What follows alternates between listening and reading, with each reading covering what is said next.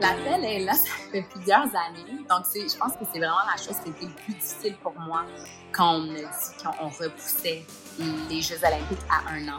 Mais en même temps, euh, je pense vraiment que la vie, il n'y a rien qui arrive pour rien dans la vie. je suis vraiment chanceuse d'avoir un, conjoint qui, euh, comprend ça et qui me supporte là-dedans. Que lui aussi est autant excité, mais en même temps, euh, on sait que la carrière, elle doit se terminer de la bonne façon pour après tourner la page.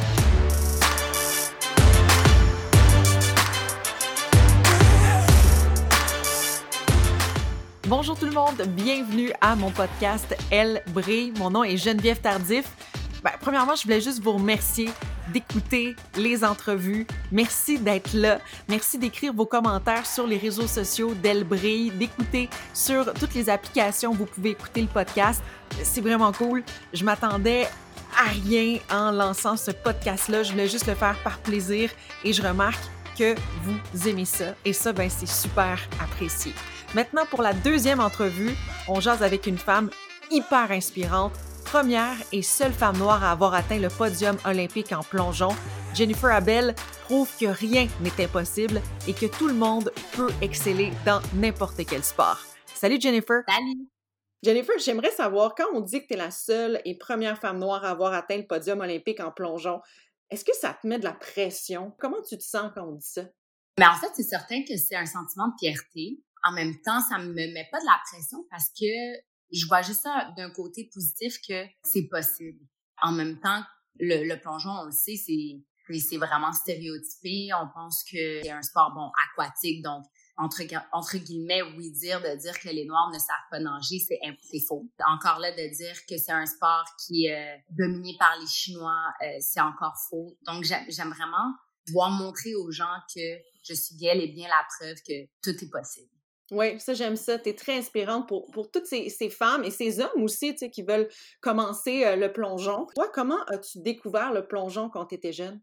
Moi, j'ai commencé, en fait, à plonger quand j'avais quatre ans et demi pour la simple et bonne raison que pour mes parents, c'était important que moi et mon grand frère, qui a quatre ans de plus que moi, on soit impliqués dans les sports, puis qu'on puisse apprendre à nager. J'ai commencé avec la nage synchronisée et la natation, mais j'aimais vraiment pas ça. Mon grand frère, lui, il faisait de la natation et du plongeon, donc euh, je le voyais sauter du tremplin, puis je disais tout le temps à mes parents, moi, je veux faire comme lui, je veux faire comme lui. Puis euh, c'est comme ça qu'ils m'ont inscrit dans le plongeon. Qu'est-ce que tu aimais du plongeon? c'est vraiment euh, le sentiment de... Moi, j'ai toujours été casse-cou. J'ai toujours été celle qui, dans les modules de jeu au parc, qui grimpe. Au lieu de grimper, euh, je marchais sur les modules. J'ai vraiment... Je me suis tellement fait mal souvent quand j'étais jeune en faisant des, des, des choses comme ça. Donc, j'ai toujours été casse-cou. Pouvoir euh, justement sentir l'adrénaline de me lancer en bas d'un tremplin de 3 mètres ou de même mon premier saut au 10 mètres, j'avais 5 ans. Donc, euh, pour moi, c'était vraiment ça qui m'a allumé. Tu avais cinq ans quand tu as sauté du 10 mètres.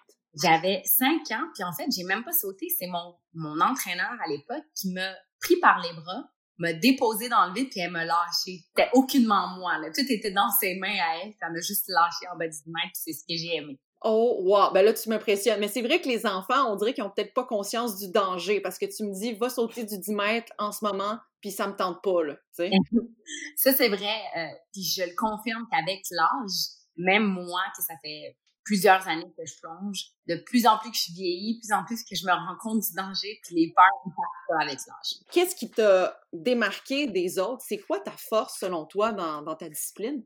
Euh, je pense que, tu sais, il y a vraiment beaucoup de choses, mais euh, je suis forte. Je saute haut, j'ai une belle accélération dans mes, dans mes vitesses de rotation. Euh, donc, je pense que c'est vraiment ça qui m'a démarqué dès un bas âge. Mais aussi, aujourd'hui, je pense que je peux dire que ma couleur fait en sorte que je me démarque d'une autre façon aussi. Quand que je plonge, j'ai une, j'ai mon histoire à moi, puis ça fait différent des autres filles. Ouais, non, c'est intéressant que tu dises ça parce que j'avais j'avais pas pensé. Tu as découvert ça quand que ta couleur euh, pouvait faire une différence dans le plongeon? En fait, j'ai jamais découvert ça. C'est euh, vraiment mon euh, le chef de technique en plongeon Canada qui me dit ça, qui m'a dit, tu sais, Jen, quand je te regarde plonger, je trouve ça tellement beau parce que tu es vraiment différente des autres, puis ta couleur et même tes cheveux forment ton caractère, c'est ce qu'on voit dans, dans, dans tes plongeons tu as vécu des, des, difficultés, je crois, dans ta carrière. Ça a été quoi ta plus grande difficulté? Ma plus grande difficulté, ça a vraiment été euh, de revenir après les Jeux de Rio en 2016.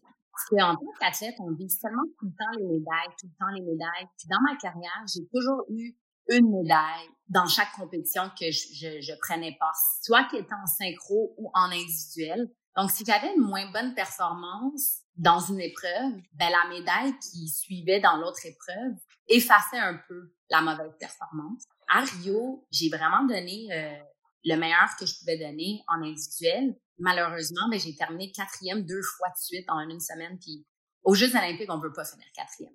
Ça, c'est vraiment une position crève-cœur. Donc, euh, je suis revenue chez moi. J'étais vraiment euh, à terre de ces quatrièmes positions-là. Euh, je me suis perdue dans tout ça. Je me demandais si je ne suis pas la plongeuse qui gagne des médailles, qui puis.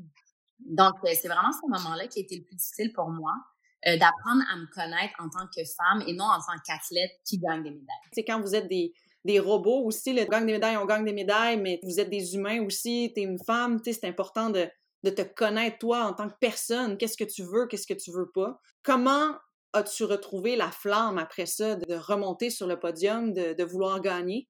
Ça a pris comme un an ou deux, je dirais. La première année, en 2017, je gagnais quand même des médailles, mais j'avais pas la flamme. Je j'aimais plus vraiment ça plonger. Je me suis aussi inscrite à l'école euh, directement après euh, Rio avec Rosine. En fait, on a fait le cours de Promédia.